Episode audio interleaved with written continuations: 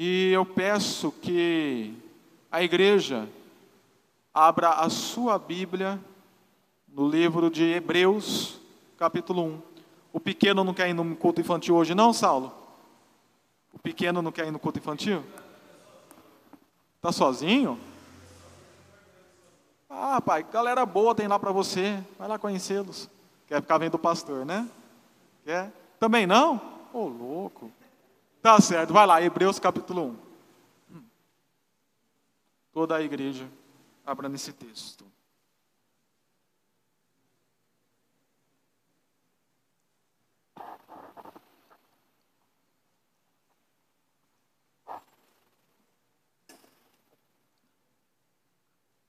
Nós começamos a fazer a exposição desse livro de Hebreus. Ele é um livro um tanto que grande. Os irmãos terem uma ideia, eu iniciei o estudo e a pesquisa desse livro em março do ano passado. Devido à pandemia, eu parei para ver outras coisas, retomei em julho. Estou ainda terminando de fazer a pesquisa do livro. Ele é um livro profundo, digamos assim. E nós provavelmente passaremos o ano de 2021, ou até setembro, outubro, expondo o livro de Hebreus. E nós iniciamos no primeiro domingo de fevereiro a exposição do livro, já interrompemos domingo passado, que o Miqueias trouxe a mensagem, e estamos retomando hoje. Então vamos fazer uma recapitulação. O livro de Hebreus, que nós vimos na mensagem passada, o livro de Hebreus ele foi escrito para um público que era cristãos, judeus e helênicos. Vamos explicar melhor isso daí. Eles eram judeus de nascença e de religião que se converteram ao cristianismo, foram evangelizados e se converteram ao cristianismo. E eram helênicos por causa que eles tinham uma cultura grega a qual eles estavam adaptados no mundo, na cidade de Roma.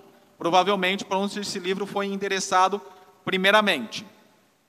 E esses cristãos, judeus, helênicos, devido à perseguição do rei, do imperador Nero, eles estavam abandonando o cristianismo, Nero estava perseguindo os cristãos, maltratando, prendendo e até matando.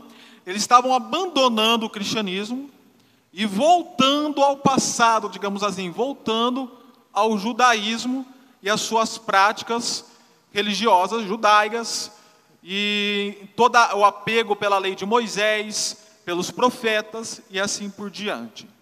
E o autor de Hebreus, quando escreve, ninguém sabe quem escreveu Hebreus, citando Orígenes, Orígenes diz assim: quem escreveu o livro de Hebreus, só Deus sabe.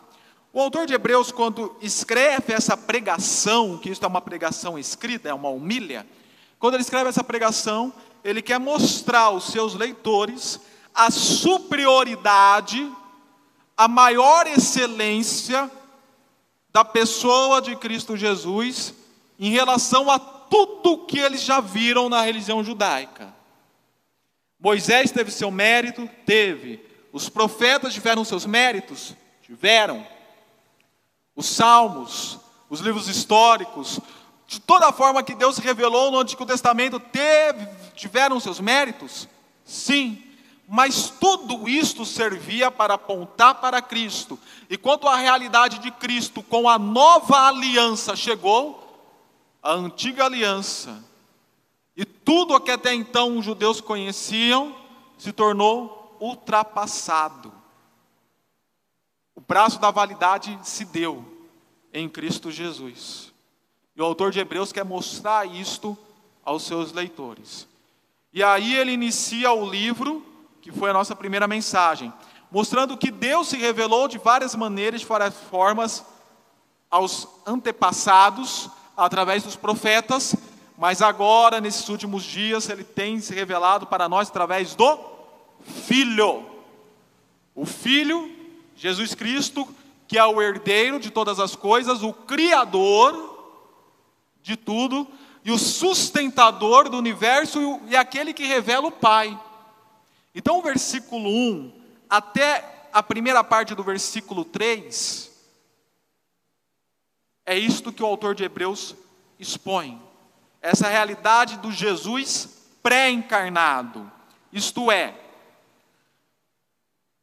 Jesus antes de se manifestar na terra, Jesus não passou, não, não, não passou a existir quando ele se tornou humano. Não.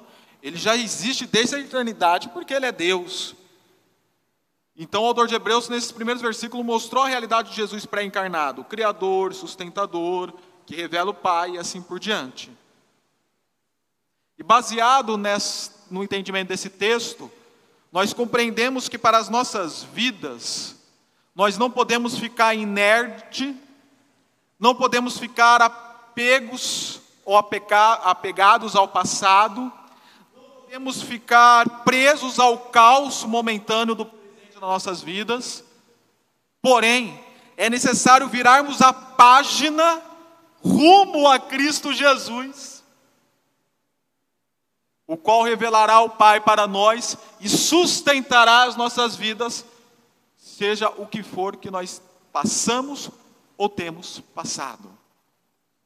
E hoje, nós continuaremos a exposição desse texto a partir da segunda parte do versículo 3 até o versículo 14, e assim fecharemos o capítulo 1 de Hebreus. Pois bem, se a primeira parte do versículo 3 falou do Jesus pré-encarnado, a segunda parte do versículo 3 falará do Jesus pós-encarnado, do Jesus que já tinha sido morto, ressurreto ao terceiro dia e assento aos céus. O foco do autor de Hebreus agora é este. E a ideia geral desse texto já vai lidar logo no versículo 3, na segunda parte. Jesus, depois de ter feito a purificação de nossos pecados, subiu aos céus e se assentou à destra, à destra do Pai. Vê o versículo 3 comigo então, a segunda parte dele.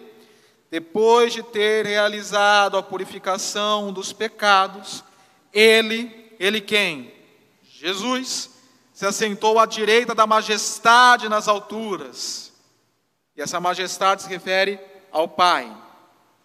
E agora começa a fazer uma sucessão de ideias em relação à ideia principal do, da segunda parte do versículo 3. E vamos ver essas sucessões de ideias. Primeira, está do versículo 4 ao 6. Tornando-se tão superior aos anjos, quanto o nome que herdou, herdou é superior ao deles. Note bem, os judeus, eles tinham um pouco de apego aos anjos, falando que foram os anjos que revelaram os dez mandamentos a Moisés no monte. E como eles tinham uma cultura helênica, eles tinham muito essa paixão por anjos. Muitos deles, do gregos, dos helênicos, acreditavam até em anjos da guarda, por exemplo. E aqui o autor de Hebreus está querendo mostrar para esses judeus e, e para o mundo helênico a superioridade de Cristo Jesus em relação aos anjos tendo até um nome superior. Lembra que Pedro falou em Atos 4?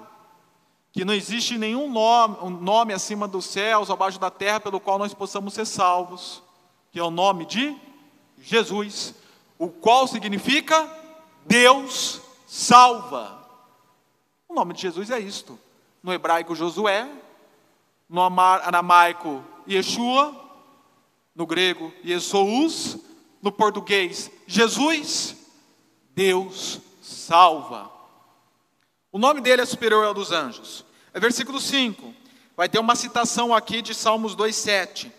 Pois a qual dos anjos Deus alguma vez disse: Tu és meu filho, e hoje te gerei?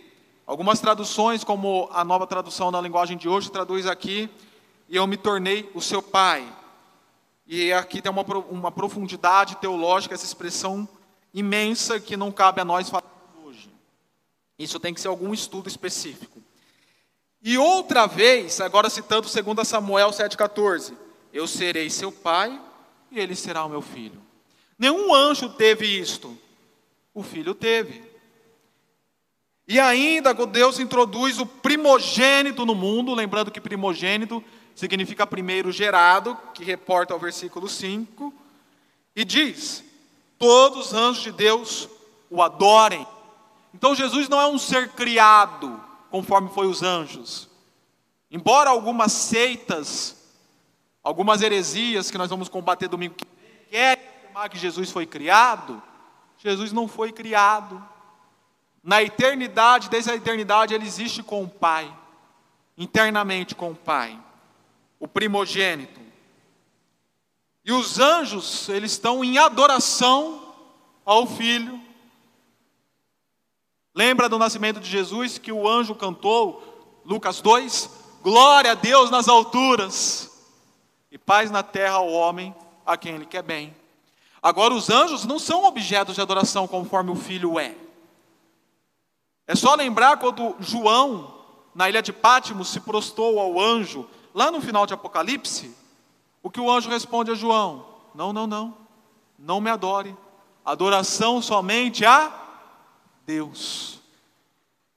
Então nós estamos vendo a superioridade do filho em relação aos anjos. E isso é muito cabível na cultura brasileira, né? Uma cultura mística, uma cultura idólatra, uma cultura que presta aí as suas devoções, adorações a santos, se não é a santos da Igreja Católica, é, é para os santos do mundo do baixo espiritismo, da Umbanda, da Quimbanda, do Candomblé, enfim, aos antepassados, aos espíritos desencarnados, conforme eles falam, que nós não cremos, Presta adoração a todos esses seres. E Cristo Jesus é superior a todos estes, conforme nós cantamos, não há Deus maior.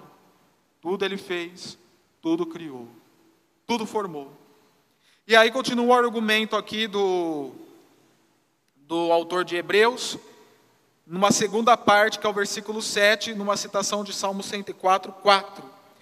Quanto aos anjos, ele diz, né, em oposição ao filho: ele faz dos seus anjos ventos, e a melhor tradução aqui é espírito, ele vai dos seus anjos espíritos, porque a palavra aqui não é pneuma, é pneumata, e dos seus servos, e, e, e até entendendo isso, nós entendemos melhor o capítulo 2, quando fala que os anjos são espíritos, e o versículo 14, quando fala que eles são ministradores, então não é ventos, a tradução correta, é espírito.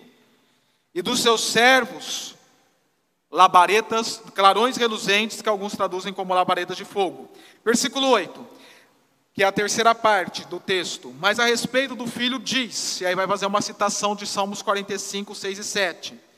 O teu trono, ó Deus, então, o filho é Deus, subsiste para todo sempre, cedro de cuidado ao cedro do teu reino. Então Jesus é Deus, é rei, que está no comando de toda a história e de todo o seu povo. Amas a justiça e odeias a iniquidade. A palavra iniquidade aqui tem o sentido de sem lei. Aqueles que vivem sem lei. Alguns manuscritos mais antigos vai usar a palavra injustiça, que seria mais coerente em oposição à justiça aqui. Mas enfim, por isso Deus, o teu Deus, vamos ler de novo. Por isso Deus Filho, o teu Deus Pai, escolheu-te dentre os teus companheiros, que seriam os anjos, ungindo-te com óleo, que tem a qualidade de ser um óleo de alegria, para a missão que ele seria. Jesus é Jesus, como nós chamamos de Jesus? Jesus Cristo, do hebraico Messias, o qual significa ungido ungido e separado pelo Deus Pai para cumprir uma missão, que é a missão da salvação às nossas vidas. Quarta parte do texto, versículo 10, que nós vamos ter uma citação de Salmo 102, versículo 25 e 27.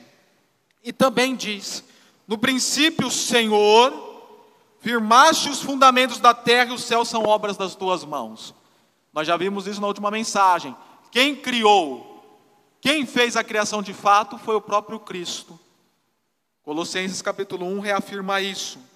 E esses céus e essa terra perecerão, versículo 8, mas tu permanecerás. A eternidade do nosso Deus. Eles serão como vestimenta, mas tu os enrolarás como manto. Alguns manuscritos mais antigos diz: "E tu transformarás como manto". Eu acho mais coerente a transformação, porque tem lógica com o resto do versículo.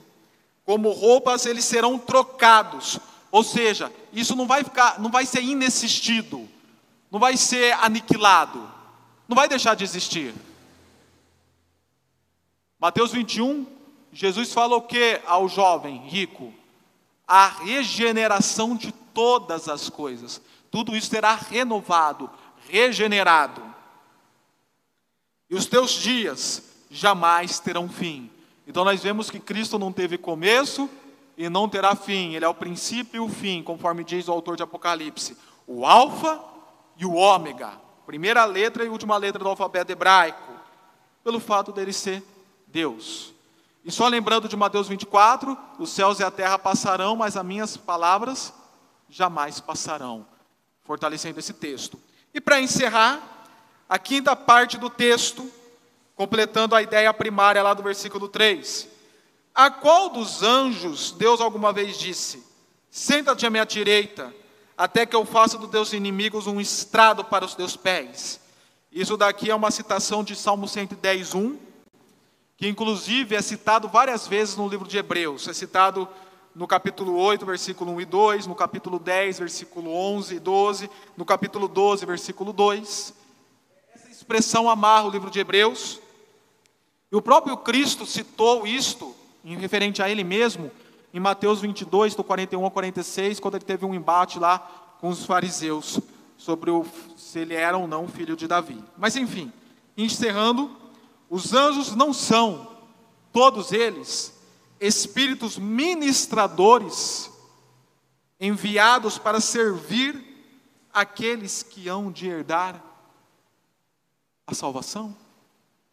Enfim, apresentei aqui para vocês o texto, a ideia geral do texto e toda a estrutura e a separação do texto para uma melhor compreensão e interpretação bíblica. Agora, não mudando de assunto, vai parecer, mas não estou mudando, e vocês entenderão por quê. Deixa eu te fazer uma pergunta. Quais são os três maiores inimigos que nós temos? Fala alto. A carne, pode parar por aí, eu quero ouvir os outros responderem.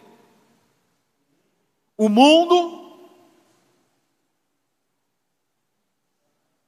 e Satanás, o diabo. Esses são os três inimigos. Quando nós estudamos batalha espiritual, nós vemos que os três maiores inimigos são esses: o diabo e toda a sua legião, o mundo, o mundo pecaminoso, tá? não é o mundo montanha, céu, mar, o que é palpável, não é esse tipo de mundo, é o mundo, é o sistema pecaminoso, o aion, o mundo e a carne a nossa carnalidade, que se refere a nós mesmos, o eu. E qual desses três inimigos é o maior? Talvez você vai responder o diabo. Não, não diminuindo o que ele seja enquanto inimigo, não diminuindo, mas eu não vejo como o maior inimigo nosso. O nosso maior inimigo é nós. Você é o seu maior inimigo. Eu sou o meu maior inimigo. O Maurício é o maior inimigo do Maurício. O Maurício, velha criatura, que tem a semente de Adão, que tem a herança adâmica do pecado original, é o maior inimigo do Maurício Nova Criatura que quer viver a vida santificada. A velha criatura sempre se levanta com as suas tendências pecaminosas, com seus vícios, levando-me a tirar do foco para viver como nova criatura. O meu sujeito pecaminoso, corrompido pelo pecado original em corpo, alma e espírito, tenta desfazer o alicerce que há em meus pés. Eu até falei para vocês algumas vezes, não sei quantos aqui vão lembrar, mas quando eu era solteiro e morava lá na Aldair Ferraz, 297, entre o meu quarto e a cozinha tinha um corredorzinho, acho que de um metro, um metro e meio, mais dois metros, vamos colocar. E certa vez eu sonhei que alguém estava entrando na minha casa. E aí eu levantei da cama, no sonho, levantei da cama, na maior correria para tentar pegar o ladrão, e de repente saiu alguém do banheiro e começou a me esmurrar, e eu comecei a esmurrá-lo, e ficamos fazendo aquela trocação de murros, e na hora que eu vi era eu. Era eu mesmo, no sonho. E eu acordei assustado, tendo uma reflexão a partir daquilo. O quanto eu era o meu inimigo e queria me derrotar. E se você fizer uma pesquisa no Google,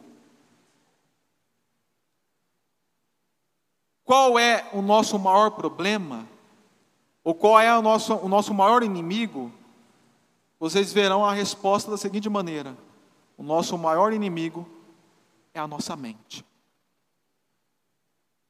A nossa mente é a maior inimiga que nós temos. Inclusive no tempo de pandemia. O maior inimigo no tempo de pandemia não foi o vírus ou aquela bactéria unicelular que provoca o Covid-19. Não. Não foi o vírus que levou as pessoas a ter distúrbios de ansiedade. Inclusive o Brasil está aí considerado como a nação com o maior distúrbio de ansiedade do mundo devido à pandemia. Não foi o vírus que nos levou a conflitos para dentro de casa entre marido e mulher, o aumento de agressão doméstica e violência doméstica aumentou drasticamente no tempo de pandemia. Não foi o vírus. Foi a pessoa em si, dominada pelo pecado, corrompida, desestruturada. Pastor, você está falando que ansiedade, depressão, essas coisas é uma desestrutura existencial? Logicamente é. E nós estamos suscetíveis a isto. Eu, eu estou suscetível a isto. Mas por que é uma desestrutura existencial e emocional isto? Devido ao pecado original. E ao pecado que jaz no mundo. E à minha carnalidade própria.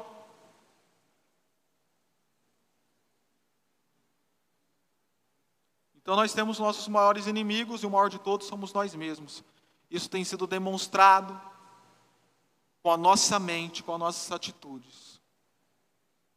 Então é por isso que, olhando esse texto aqui que nós lemos, nós precisamos entender que é necessário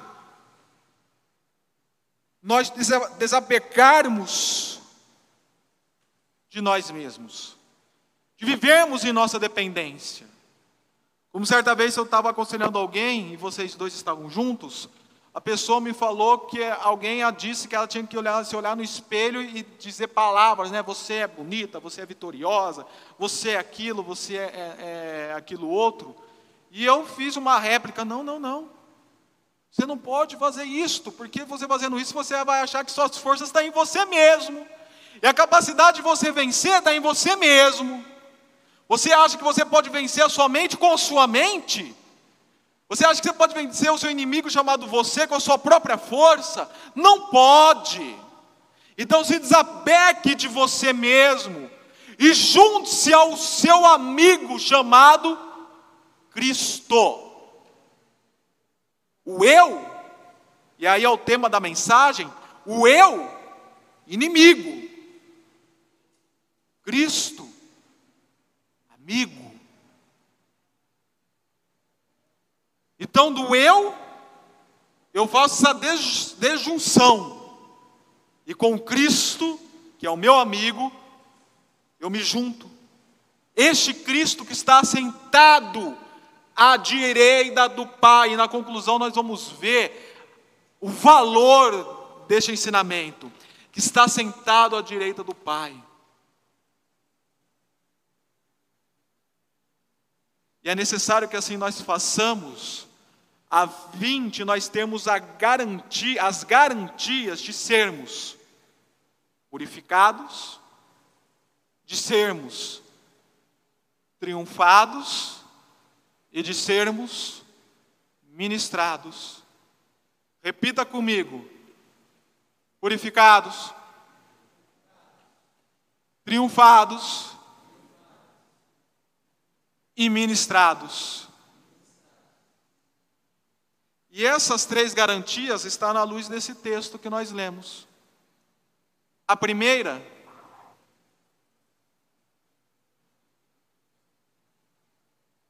que é a garantia de nós sermos purificados, está logo aqui no versículo 3. Depois de ter realizado a purificação dos pecados.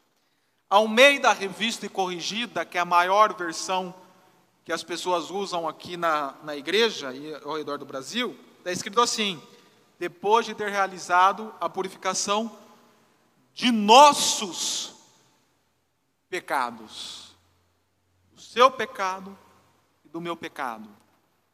Jesus, ele não morreu na cruz à toa. Ah, eu não tenho o que fazer, eu vou fazer uma experiência. Sabe aquele dia que você não tem nada que fazer, você caça alguma coisa para fazer? Né, você lhe dá, muitas vezes, só lá, está ocioso, ah, vou pintar a parede, vou chumbar a coluna, vou colocar parabolt aqui. Sabe isso? Não, Cristo não fez isso porque ele estava ocioso no céu. O pacto da eterna aliança, que está em Hebreus 13, antes da fundação dos séculos do mundo, já determinou que Jesus viria ao nosso favor, porque pela presciência de Deus, conforme o texto que o Miquel pregou lá em 1 Pedro semana passada, já sabia que o pecado adentraria no mundo e que você seria corrompido pelo pecado, e que sua mente corrompida pelo pecado estaria o derrotando e o aniquilando, e te conduzindo a passos largos ao inferno e à condenação vindoura. Cristo, profetizado por Isaías 53, ele morre a nossa morte, porque quem deveria morrer como sacrifício você e eu, não era ele. Mas a nossa morte não seria suficiente para satisfazer a ira de Deus, porque nós somos imperfeitos, e para satisfazer a ira de Deus é necessário um sacrifício perfeito. E Cristo, enquanto sacrifício perfeito, morreu a nossa morte para que nós vivêssemos a sua vida. Ele levou as nossas transgressões as nossas iniquidades. E o castigo que nos traz a paz foi imposto sobre ele. E pelas suas pisaduras fomos sarados. Irmãos, eu creio piamente na graça comum de Deus. E eu creio que na graça comum de Deus ele pode usar psicólogos, pode usar remédios, pode usar terapeutas, terapeutas ocupacionais, conselheiros filosóficos, professores, medicina, para curar sua mente e seu coração. Eu creio nisso. Mas é uma cura parcial, substancial e não plena nem total. E mesmo assim, nenhuma dessas curas te levará à salvação eterna e curará o seu espírito. Só Cristo pode fazer isto por você. Melhor dizendo, Ele fez naquela cruz. Purificou nossos pecados para trazer cura para sua mente, para trazer cura para o seu coração, mas especialmente para trazer cura para o seu espírito, para que você herde a eternidade e se livre do pecado adâmico e do seu maior inimigo, que é você mesmo.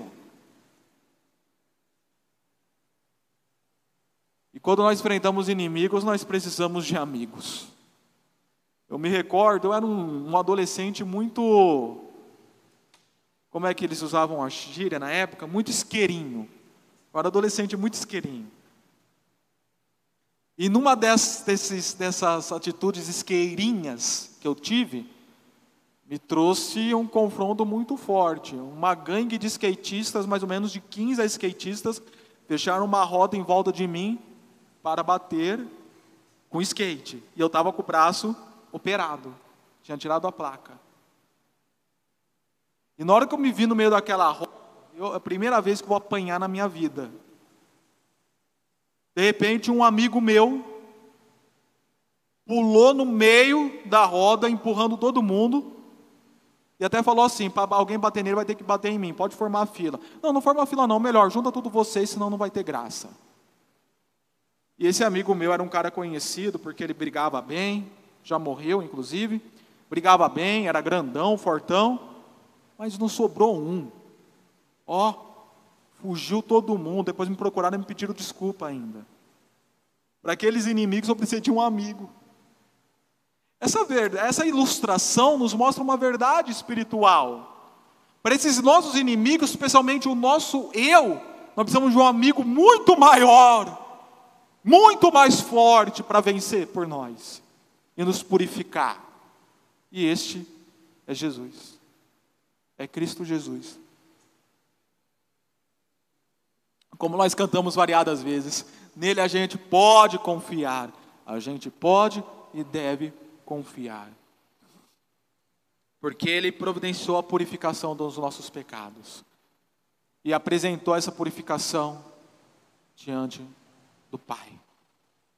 E o dia que você se apresentar diante do Pai, e é só para a finalidade ilustrativa, não que será assim, mas só para a finalidade ilustrativa, e se o Pai falar, apresente-se a mim as suas mãos, para eu ver se você pode ser salvo ou não, Jesus tomará a sua frente e apresentará a mão dele, mostrando que você está com ele e agora você está purificado. Vocês lembram desse teatro, Mão Vazias? Quando chegaram a ver esse teatro? Né? Renato, apresente-me a mim, mostre, eu era o Jesus no teatro, mostre-me as suas mãos. Enfim, é um teatro um tanto que equivocado porque as mãos que serão mostradas em nosso lugar é as mãos de Jesus. Então se apegue, se junte a Jesus, porque você tem a garantia da purificação. E essa purificação, ela providenciará cura para todo o seu ser, corpo, alma e espírito. A redenção do corpo que será glorificado na eternidade. A cura substancial da alma nos dias de hoje, para lidar com suas doenças emocionais, existenciais Sim, especialmente reconciliar seu espírito com o Senhor, para que você desfrute da eternidade. Então nós nos apegamos a Cristo para ter a primeira garantia da purificação, de sermos purificados. Mas também nós nos juntamos a Cristo para ter a garantia de sermos triunfados. Versículo 13. E, e então eu vou pular do versículo 3 para o versículo 13. O versículo 3 diz que ele sentou à direita da majestade nas alturas. E o versículo 13 fala: Senta-te à minha direita, à minha destra, até que eu faça dos teus inimigos um estrado para os teus pés. Jesus, quando ele assume à destra da direita do Pai, e se assenta à destra da direita do Pai, todos os seus inimigos são colocados agora como derrotados aos pés de Deus. Vocês já viram aqueles filmes?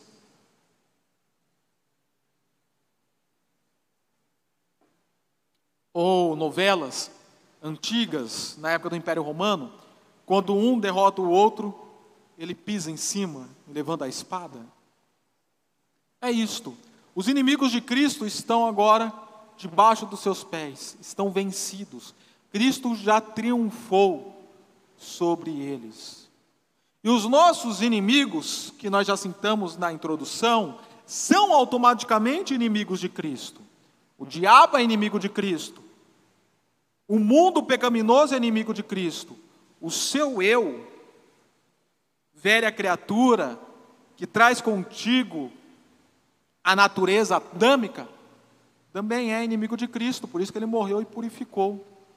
E esses inimigos seus, que são os mesmos que de Cristo, Cristo triunfou.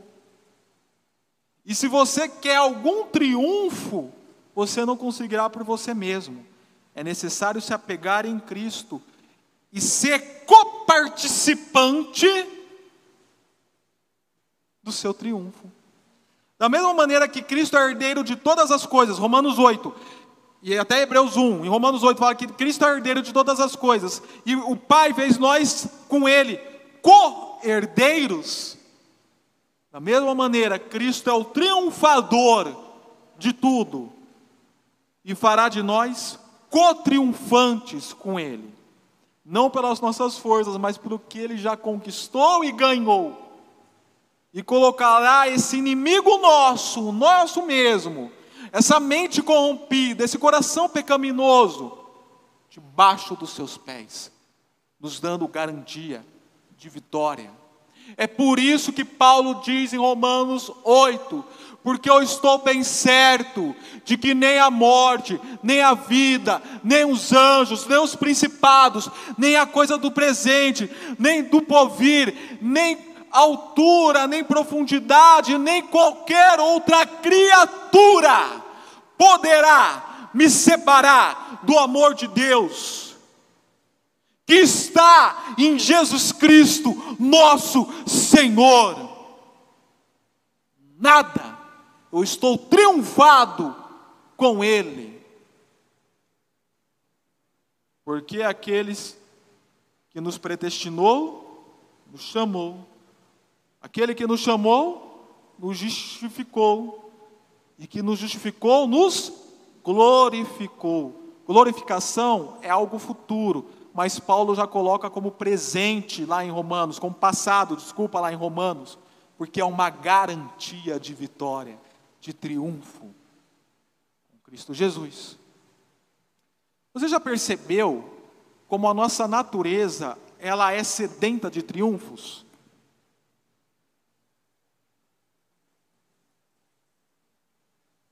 Já que o autor de Hebreus, lá no capítulo 12, fica fazendo citações esportivas para falar de realidades do, do mundo grego, ginástica, boxe e corrida, quando nós chegarmos em Hebreus 12 nós entenderemos melhor.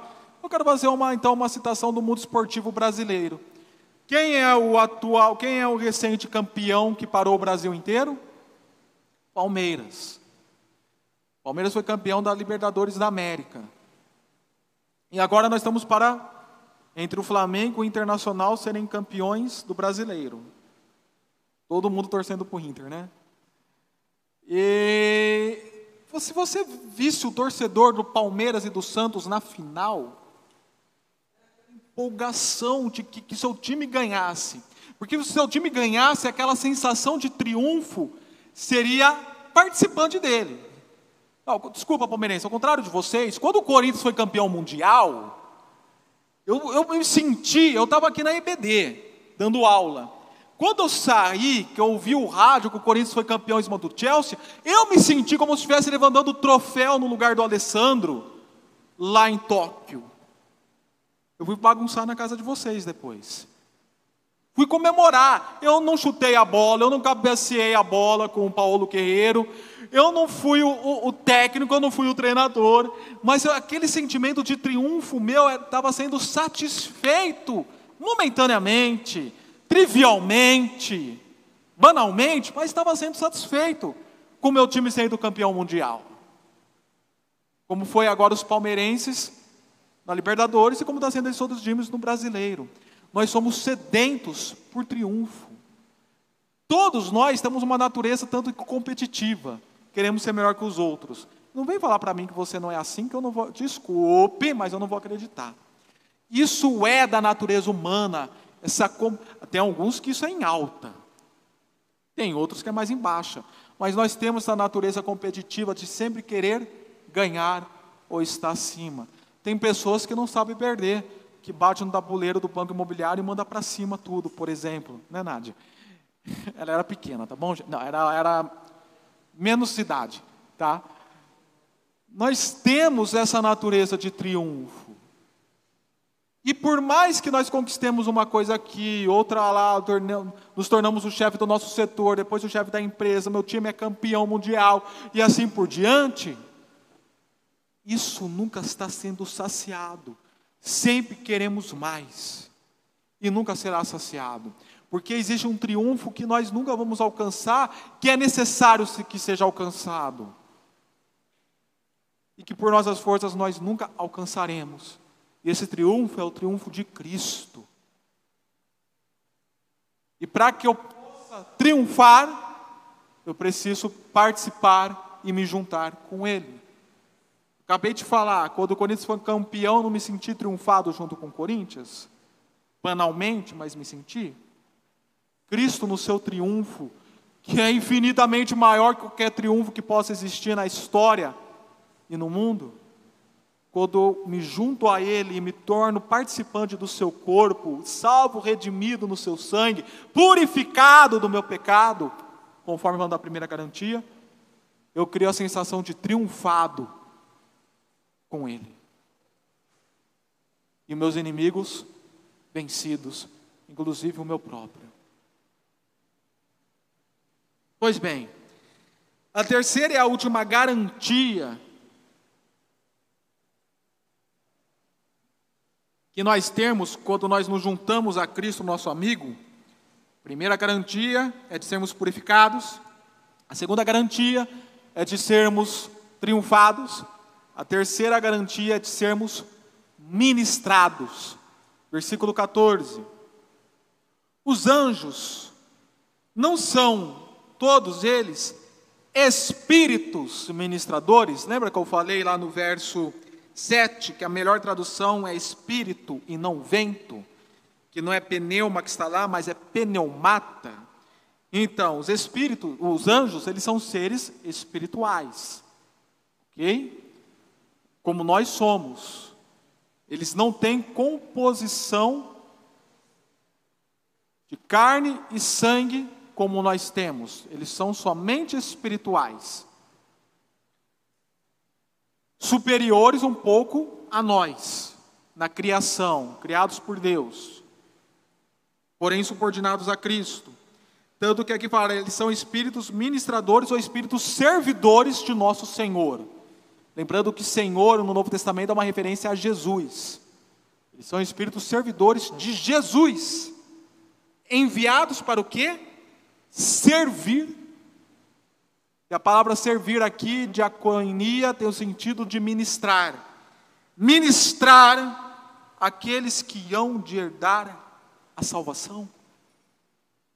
Então o Senhor Jesus faz esses espíritos ministradores dele, enviados para servir a você e a mim, nós que somos salvos e eleitos em Cristo Jesus.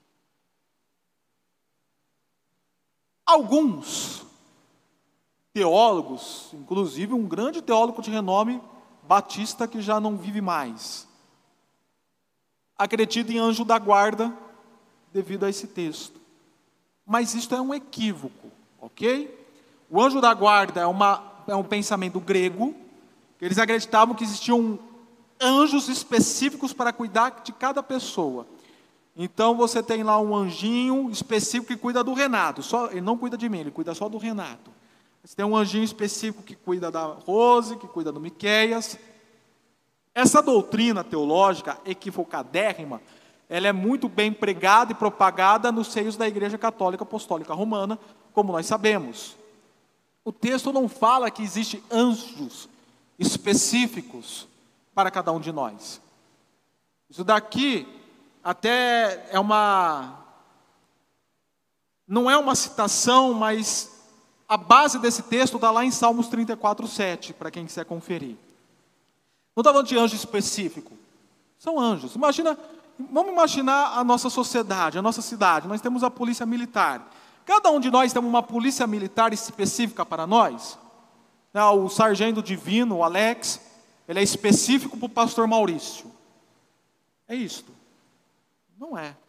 Ah, o capitão Veiga é específico para o neguinho, bombeiro. Não. A polícia militar está nas ruas servindo a população e protegendo a população de maneira geral. Todos os policiais para toda a população. O divino, quando ele está de serviço, ou quando o capitão está na rua, eles estão não para mim especificamente, ou para o Miquel especificamente, está para todos. E a demanda vai estar direcionando conforme necessário. Assim são os anjos, ou todas as hostes celestiais. Eles estão servindo a igreja de Cristo e os eleitos, não um específico para alguém, mas todos para todos. Ok? E aí nós lembramos de textos, por exemplo, quando Daniel estava orando e esperando a sua resposta de oração chegar, e Gabriel trouxe a resposta de oração. Não que Gabriel era específico para Daniel, mas naquele momento foi Gabriel que foi até Daniel. E aí Gabriel vem a Daniel, dá a resposta de oração, ele até fala: Ó, oh, eu demorei porque no meio do caminho eu travei guerra com o príncipe da Pérsia, que não era o príncipe da Pérsia literalmente, mas estava se referindo ao diabo que estava comandando a Pérsia. Por isso que eu demorei para trazer a resposta de oração. Quando Jesus vai nascer, Gabriel novamente aparece a José, aparece a Maria para falar com eles em nome do Senhor. Nós temos também em Mateus 24 que quando Jesus vier, Mateus 24 e Mateus 25, quando Jesus vier, todos os seus anjos virão com ele e colherão os eleitos no quatro cantos da, da terra, nos quatro cantos da terra, e levarão aos céus com Cristo Jesus. Então nós estamos vendo que Jesus ele envia os anjos para estarem ministrando, favorecendo, ajudando, colaborando com aqueles que vão herdar a salvação futura que já começou hoje, que é você e a mim. Só para de passagem, tome cuidado com o que vocês ouvem na internet de novo, tá bom, irmãos? Eu lembro que era, era dito muito sobre um pregador na minha adolescência, e um dia eu aluguei uma fita. É, eu sou antigo.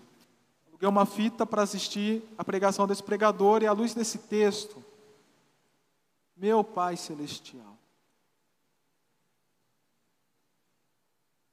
tanta besteira que eu escutei. Até golpe de Kung Fu o camarada deu no altar, a unção do Kung Fu. Muita besteira. Então tomem cuidado, ok? Essa é a verdade exposta do texto bíblico. E a ênfase aqui não está nos anjos, seres criados, que estão para servir a nós. A ênfase está naquele que envia os anjos, que é Cristo Jesus. Todo o contexto está apontando para Jesus. Então não tem aqui porque eu abri o, o texto e falar, ah, que Deus mandou o anjo dele com a espada de fogo para cortar a asa do avião dos mamonas assassinas para eles morrerem, porque eles estavam pervertendo a boca das criancinhas do Brasil. Não, não tem que perder tempo com esse tipo de baboseira. Ou ficar aqui falando sobre anjo da guarda ou coisa semelhante. Não. Todo o contexto aponta para Cristo. E os anjos estão como servidores de Cristo, enviados por Cristo para ministrar a sua vida.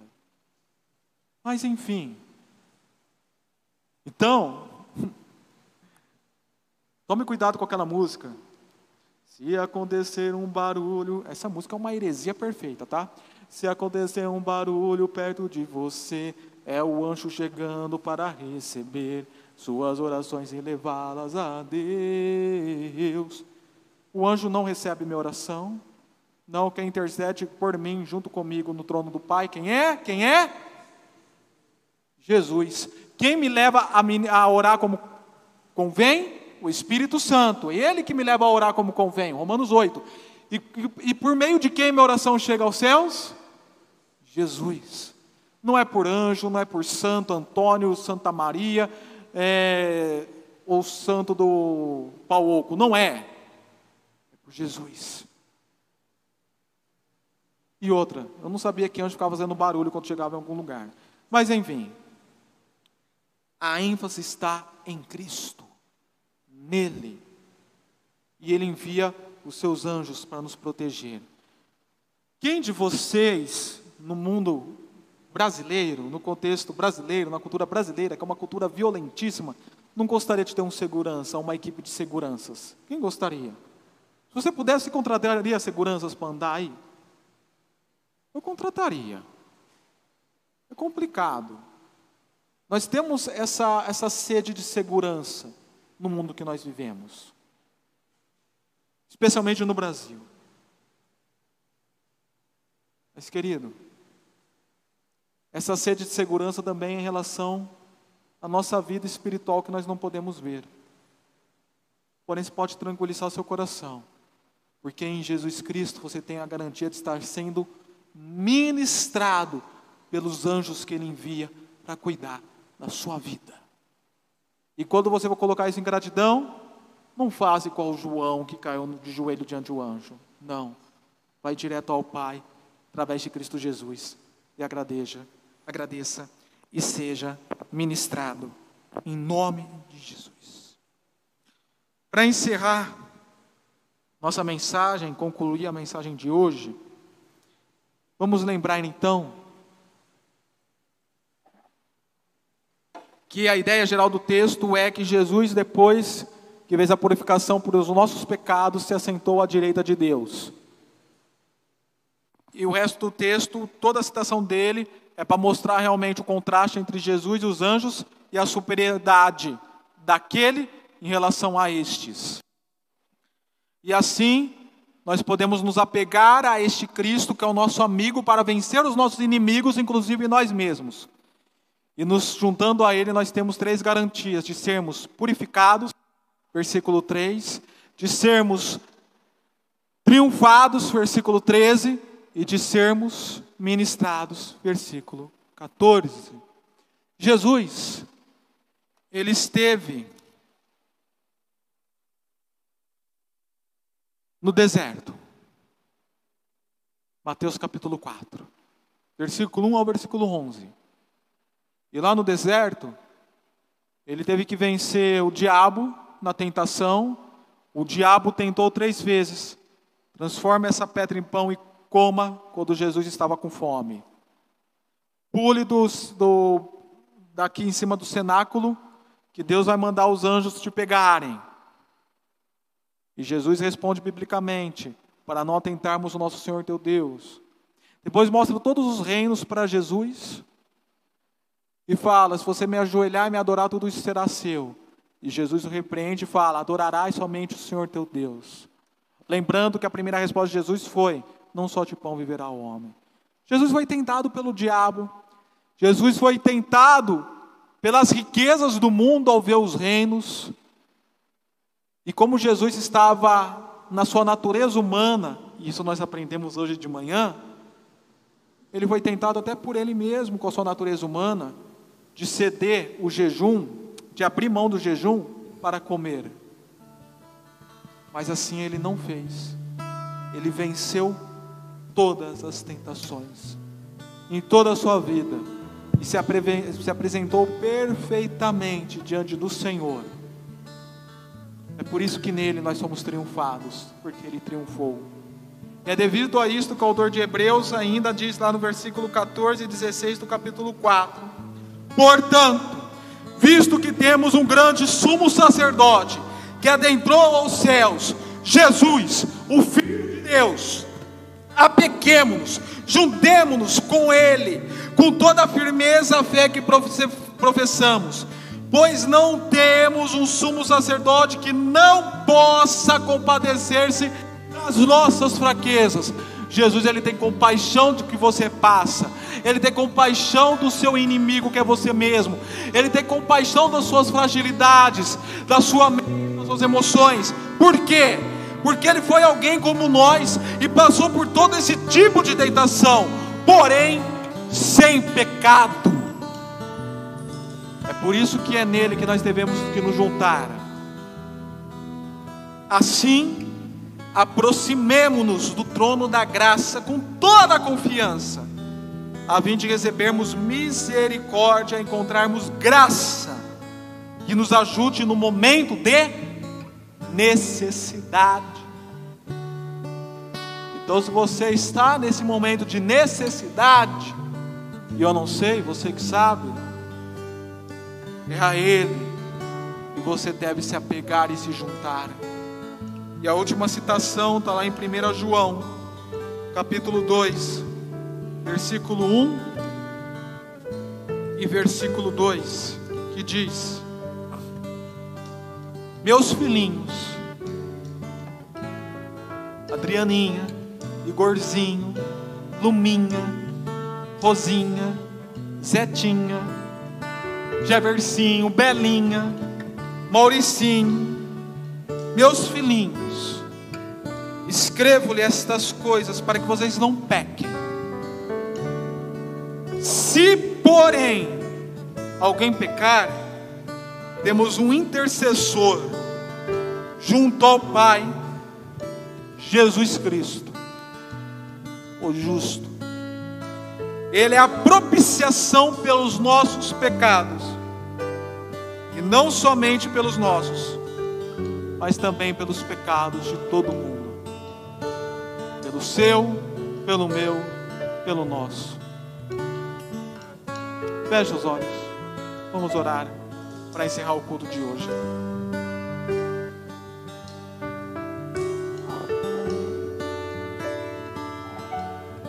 Senhor, texto foi exposto, e como nós dizemos variadas vezes, quando o texto fala, o Senhor fala. Eu creio que esse texto falou profundamente à tua igreja nesta noite. Portanto, o Senhor falou conosco e nós te louvamos e lhe agradecemos por isso. E que cada um de nós possamos ter compreendido e entendido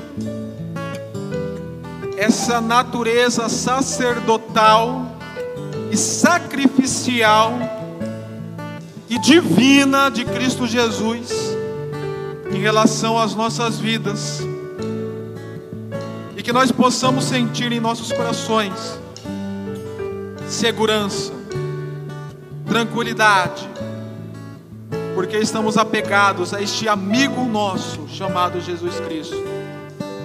E assim não dependamos de nós mesmos, mas dependamos exclusivamente dele para sermos purificados, triunfados e ministrados. Em nome de Jesus. E que a graça salvadora, o amor e a comunhão do Deus Trino, Pai, Filho e Espírito Santo, esteja sobre todos que aqui estão, desde agora como para todos sempre. Em nome de Jesus, toda a igreja diz: e amém. Com uma oração silenciosa e ao som desse pós-lúdio, estamos despedidos.